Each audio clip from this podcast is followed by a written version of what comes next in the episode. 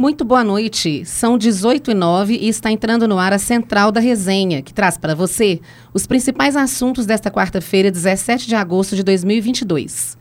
Eu sou Regina Moraes e hoje vamos conversar sobre o aumento na procura pela prostituição profissional, a prisão de um dos principais traficantes da Grande BH, a posse de Moraes como presidente do TSE e as últimas no mundo da música e do esporte. No São Gabriel, o termômetro marca 28 graus. Vamos ao programa de hoje. Com a perda de empregos em BH, cresce o número de mulheres que recorrem à prostituição. Quem conta mais sobre isso é a nossa repórter Lídia Caetano. Boa noite, Lídia. Boa noite, Regina, e a todos os nossos ouvintes. É isso, Regina. A falta de emprego em BH leva mulheres a procurar a prostituição como fonte de renda. No estado, são 4.500 profissionais do sexo e esse aumento corresponde a 20% de mulheres atuando hoje na capital mineira. Com os preços nas alturas, a perda de um marido durante a pandemia, a busca por sobrevivência e o desespero para alimentar seus filhos, elas encontram na prostituição uma alternativa de trabalho. O perfil dessas mulheres mudou. Enquanto antigamente mulheres mais novas recorriam à profissão, hoje recorrem a essa profissão, que é uma das mais antigas, mulheres mais velhas. Apesar de não incentivar a profissão, a presidente da Associação das Prostitutas de Minas Gerais, Cida Vieira, comenta sobre os impactos desse aumento. Nós não incentivamos a prostituição, que é crime, né? Essas mulheres vêm de hábito porque conhece alguém que já trabalha no meio, parente ou amigo que foi prostituta, que elas sabem então há um norte para esse trabalho e acaba chegando nos hotéis ou nas boates e a gente tem demanda, tem perfil, tem pessoas que nós trabalhamos entre pares, conhecemos essas pessoas porque também dando o nosso ponto de trabalho. Além disso, dá aponta a necessidade em acolher essas mulheres, tendo em vista os traumas físicos e psicológicos. Dentre as alternativas encontradas estão encaminhamento ao SUS, além de uma parceria com o Núcleo de Psicologia da PUC Minas. Também a gente acolhe essa mulher, reencaminhando ela ao SUS para fazer um tratamento aquelas que são reagente a soro positivo e também formando em oficinas, palestras, né? E temos um grupo voluntário de psicólogos junto à PUC Minas que auxiliam essas mulheres, né, na escuta devido também ao aumento da questão da saúde mental, né, de perdas do ex-querido, de emprego, para a questão da depressão, ou até mesmo agressão física ou tortura psicológica de algum parente, de alguma pessoa que a, que a pessoa está em um relacionamento abusivo. Então a gente destaca cada item e encaminha a pessoa que vai cuidar dessa mulher. Isso reflete muito a situação atual do Brasil, né, Regina? Infelizmente, Lídia. A gente agradece a sua reportagem, é, com a esperança de dias melhores. E vamos então para a nossa pauta seguinte, que é a Polícia Militar prendeu nesta madrugada um dos maiores traficantes de BH. Quem traz mais informações é o repórter Christian Maia. Boa noite, Christian. Boa noite, Regina. É isso mesmo. Na madrugada dessa quarta-feira, a casa caiu para Irã de Almeida da Silva, considerado um dos maiores traficantes de BH. Irã foi preso quando estava dirigindo em alta velocidade o carro de luxo BMW no bairro Gávea 2, em Vespasiano.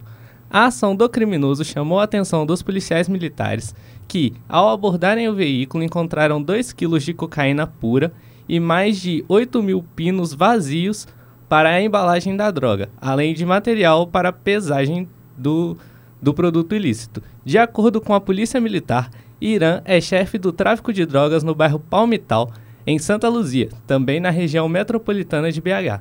O traficante foi conduzido à delegacia de Vespasiano sobre forte escolta policial envolvendo várias frentes da segurança de Minas Gerais. Regina, é com você. Muito obrigada, Cristian Maia. E a pauta agora é política. Em posse no TSE, Alexandre de Moraes celebra democracia, transparência e voto eletrônico. Autoridades dos três poderes da República e ex-presidentes Temer, Dilma, Lula e Sarney participam de posse do ministro Alexandre de Moraes no Tribunal Superior Eleitoral. Nossa repórter Janaína Veloso traz os detalhes. Vamos conferir. Boa noite, Janaína. Boa noite, Regina. Boa noite a todos os ouvintes. É isso mesmo, ontem foi um grande dia. Aconteceu com a presença das maiores autoridades do país, a cerimônia de posse do ministro Alexandre de Moraes como novo presidente do Tribunal Superior, Eleitoral TSE. Num discurso impactante, transmitido ao vivo pelos principais canais de TV e que movimentou bastante as redes sociais, o novo dirigente do TSE defendeu o regime democrático, reafirmou a confiança mundial no modelo de eleições brasileiras, tanto em relação ao voto eletrônico, tanto quanto ao processo de sua operação, enaltecendo a sua rapidez, segurança com todos os dados que são divulgados. O evento contou com a participação de representantes dos três poderes da, dos três poderes da República, o presidente Jair Bolsonaro e do Senado Rodrigo Pacheco, e da Câmara dos Deputados Arthur Lira e o ministro Luiz Fux, presidente do STF, além dos grandes ex-presidentes Michel Temer, Dilma Rousseff, Luiz Inácio Lula da Silva e José Sarney. Moraes reforçou em seu discurso a promessa de imprimir rigor no combate à divulgação de informações falsas e fraudulentas. Defende também as eleições limpas e transparentes. Moraes fez questão de tocar na polêmica em torno do debate sobre a liberdade de expressão, ao afirmar que, abre aspas, liberdade de expressão não é destruição da democracia, das instituições, da dignidade e da honra alheia. Liberdade de expressão é pro, é, não é a propagação de discursos de ódio e preconceito, fecha aspas. E finalizou ressaltando que a democracia resistirá e não é, que a democracia não resistirá e não existirá e a livre participação política não florescerá onde a liberdade de expressão for ceifada. Também compareceram à posse ministros do Estado, governadores, prefeitos e representantes de embaixada. Eleitos para o cargo no último mês de junho, Alexandre de Moraes, de 56 anos, e Ricardo Lewandowski, de 74, também possado na vice-presidência do TSE, serão responsáveis pela condução das eleições gerais de 2022. É, grande dia e um novo tempo vem aí, Regina, com você. Isso mesmo. Vamos torcer para que nossas eleições preservem né, o principal, que é no, o valor da nossa democracia, né, Janaína? É isso mesmo. E a China anuncia que enviará tropas para a Rússia. Letícia Souza traz os detalhes. Boa noite, Letícia. Boa noite, Regina. Em meio a fortes tensões com os Estados Unidos, a China anunciou nesta quarta-feira que enviará tropas para a Rússia. Segundo Pequim, os militares participarão de um exercício conjunto no país. O anúncio foi feito pelo Ministério da Defesa chinês. De acordo com a pasta, tropas da Índia, de Belarus e do Tajiquistão também participarão dos exercícios que ocorrerão em território russo, ainda sem data confirmada. Vale lembrar que desde o início da guerra na Ucrânia, a China tem mostrado apoio, ainda que contido à Rússia, grande aliado do país asiático na atual geopolítica mundial. Para a Central da Resenha, Letícia Souza. Muito obrigada, Letícia. E Roberto Carlos confirma mais um show em BH. Quem conta mais sobre essa novidade é a repórter Júlia Sobral. Boa noite, Júlia. Boa noite, Regina. E boa noite para quem está ouvindo. Bora falar sobre o rei Roberto Carlos? Considerado um dos artistas mais talentosos e importantes da música brasileira, Roberto Carlos se apresentará na capital mineira no dia 23 de setembro, às 8h30 da noite, no Expo Minas. As vendas começaram nesta quarta-feira, 17 de agosto, às 10 horas da manhã. Os valores variam entre 70 e 780 reais.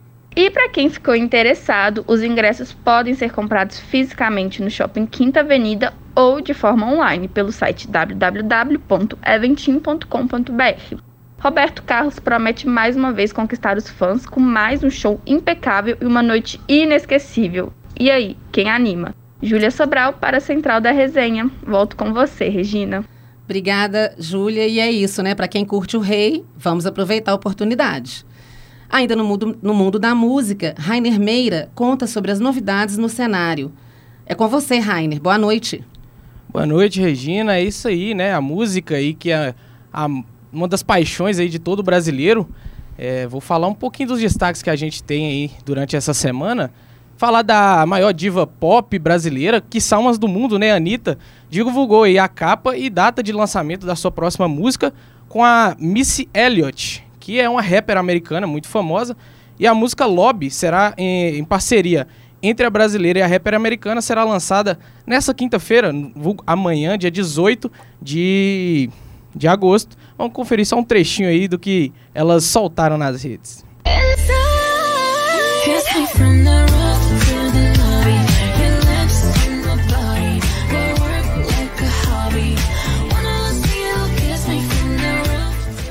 Pois é, Lobby faz parte aí de Versions of Me, trilogia de videoclipes que pertence à versão deluxe do disco. Deluxe não, né? Deluxe do disco de Anitta, que lançou o El, El Que Se Espera de, com Maluma, né? E a Anitta. E Missy Elliott é um dos grandes nomes aí do rapper americano, já vendeu mais de 25 milhões de álbuns e tá lançando essa música com a Anitta. E a Anitta dispensa apresentações, já fez música com todas as estrelas pop aí do mundo, quase todas na verdade.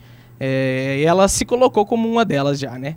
É, e passando agora para o Brasil, é, nesse final de semana, mais especificamente aqui em BH, Minas Gerais, é, nesse final de semana vai acontecer um evento inédito aqui em BH. Pela primeira vez, o Encontro de Fenômenos fará um show aqui em BH. O evento né, do famoso Pagodão Baiano aí conta com a presença do GG da Bahia, nosso Léo Santana, um dos homens mais gostosos do Brasil. E no reflexo da lupa, o bumbum da novinha descendo e subindo por adrenalina. Todo mundo chapado, todo mundo no. É isso, e também junto com o Léo Santana, seu ex-grupo Parangolé, que faz parte aí, né, do encontro de fenômenos. Também temos o encontro de gigantes, né, de Alceu Valença, de Eita, faltou Geraldo Azevedo, é, esqueci o nome de todo mundo agora, mas temos agora o encontro de fenômenos também e Parangolé também se fará presente. Ninguém segura essa metralhadora de mulher. Ela passa maravilhosa. Abaixa que é tiro. Abaixa que é tiro. É, e além de Parangolé e Léo Santana, Xande Harmonia do Samba também né? É o terceiro aí dessa trinca que fecha o encontro de fenômenos. Essa menina tem um tique nervoso, escuta um solinho e começa a mexer o corpo. Até dentro de casa seu tique nunca para. E é isso, o evento vai acontecer aí no tradicional Mineirão Gastro, que é um evento que vai acontecer sábado e a partir das 14 horas. O show está marcado para começar a partir das 5, né? E vai até a meia-noite ali na esplanada do Mineirão. É, o evento gastronômico é, será realizado a primeira vez em parceria com o grande festival de música baiana. Né? Food trucks e estações de alimentação estarão disponíveis para o público com diversas opções de comidas e bebidas. E nada melhor que uma boa música para acompanhar, né? Quem não gosta aí de um swingado baiano. E uma curiosidade sobre esse, sobre esse evento é que ele vai ocorrer em, simultaneamente com o jogo do Atlético contra o Goiás aí pelo Campeonato Brasileiro. O show, o show começando às 5, o jogo começa às 4 e meia também no Mineirão. Mas o, o show né, da, do encontro vai ser aí na esplanada, então o Mineirão já garantiu que o, o evento um não vai interferir no outro, que vai acontecer em, em locais distintos aí. E aconteceu coisa similar também no jogo do Cruzeiro, né? Que teve o jogo do Cruzeiro com a Tombense. No mesmo horário teve um show do Tiaguinho, também aí no, no estacionamento. Não foi no esplanamento, foi no estacionamento do Mineirão. Então, para os fãs aí de Atlético e também para quem ama um swingado baiano, tem um, um feriadão, feriadão não, um final de semana aí cheio de atrações aí para vir aqui em Belo Horizonte. É isso, Regina? Eventaço, hein, Rainer? É, caldeirão fervendo, né? Mineirão vai ferver, então, nesse fim de semana, né? Com certeza. E o batido da Anitta, muito bom também, como sempre, né? A Missy Elliott é... Ela nunca erra, né? Exato, é, é de respeito. Agora vamos falar de esportes. As meninas da seleção sub-20 do Brasil estão dando um show na Copa do Mundo da categoria. Conta um pouco mais pra gente, Dailton Nogueira. Boa noite. Vem pra cá. Boa noite. É, o futebol feminino sub-20 se classificou para as quartas de finais da, do Mundial da, da categoria, que acontece na Costa Rica. Um feito que não acontecia desde 2016. As meninas do Brasil se classificaram ao vencer as anfitriãs por 5 a 0 e foram muito elogiadas pelo treinador Jonas Urias. Abre aspas. Muito orgulhoso. Acho que o Brasil não fazia uma primeira fase consistente assim há muitos anos. Fecha aspas, afirmou o treinador. Ainda hoje, nesta quarta-feira, dia 17 de 8 de 2022, teremos três jogos que irão definir a classificação para as quartas de finais da Copa do Brasil, que são Fluminense e Fortaleza no Maracanã, às 8 horas da noite. O Flu tem a vantagem do empate por ter vencido o jogo de ida por 1 a 0. O Corinthians enfrenta o Atlético Goianiense e na Neoquímica Arena, às 9h30. O Timão terá que reverter um resultado de 2 a 0.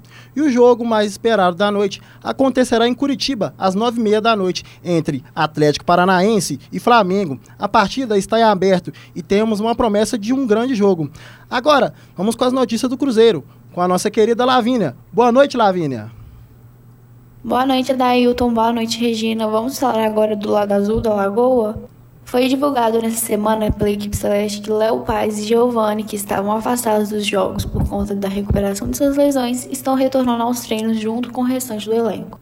E também foi informado hoje, por volta das 9 da manhã, que o Cruzeiro terá mais um jogo remarcado devido à agenda de shows do Estádio Mineirão. O jogo contra o Operário pela 25ª rodada do campeonato, que inicialmente estava marcado para o dia 9 de setembro às 9h30 da noite, passou para o dia 8 de setembro, no mesmo horário. E nas redes sociais vemos muito um burburinho em relação ao Lincoln e a sua chegada à equipe. E a discussão é: o Lincoln vem para ser titular? Se sim, quem vai para o banco? Lavínia Fernandes para os estúdios PUC Minas. É, essa foi a nossa querida Lavínia. Olha, o Lincoln pode dar muito certo no Cruzeiro, um jogador muito bom e de velocidade. Agora, vamos com o noticiário do Atlético com o nosso querido Cauã Lucas. Boa noite, Cauã.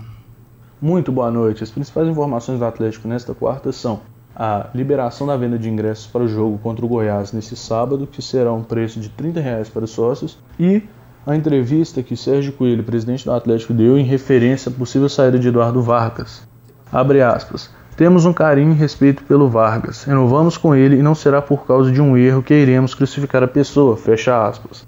O presidente Sérgio Coelho reforçou a importância do camisa 10 dentro do elenco e que não é papel da diretoria do Atlético limar o jogador do grupo por um erro cometido no Allianz Parque. Só que este erro foi um jogo que o Atlético foi eliminado da Copa Libertadores. O presidente também disse que esses assuntos ele deixa a cargo do diretor de futebol Rodrigo Caetano, mas que o Vargas será tratado com todo o respeito que ele merece, afinal ele é um jogador de seleção no caso do Chile. Cauã Lucas, aos estúdios PUC Minas. É, essa foi a nossa noticiário do Atlético, o nosso queridão Cauã Lucas. Regina, é com você. Muito obrigada, Dailton. Excelentes notícias, né, para todos os times, para agradar a todos. E nós, infelizmente, chegamos ao fim desta edição. Muito boa noite a todos. Aproveito para agradecer aqui aos meus colegas Janaína e Christian, né, aqui comigo, e a todos os, colegas repórteres que participaram em off, né, e, e ao vivo, através das entrevistas. Central da Resenha, quarta-feira, 17 de agosto de 2022, apresentação Regina Moraes, produção Janaína Veloso, Letícia Souza, Pedro dos Santos, Rafael Souza e Regina Moraes, trabalhos técnicos Pedro dos Santos e Rainer Meira, coordenação Getúlio Nuremberg. Boa noite a todos e até amanhã.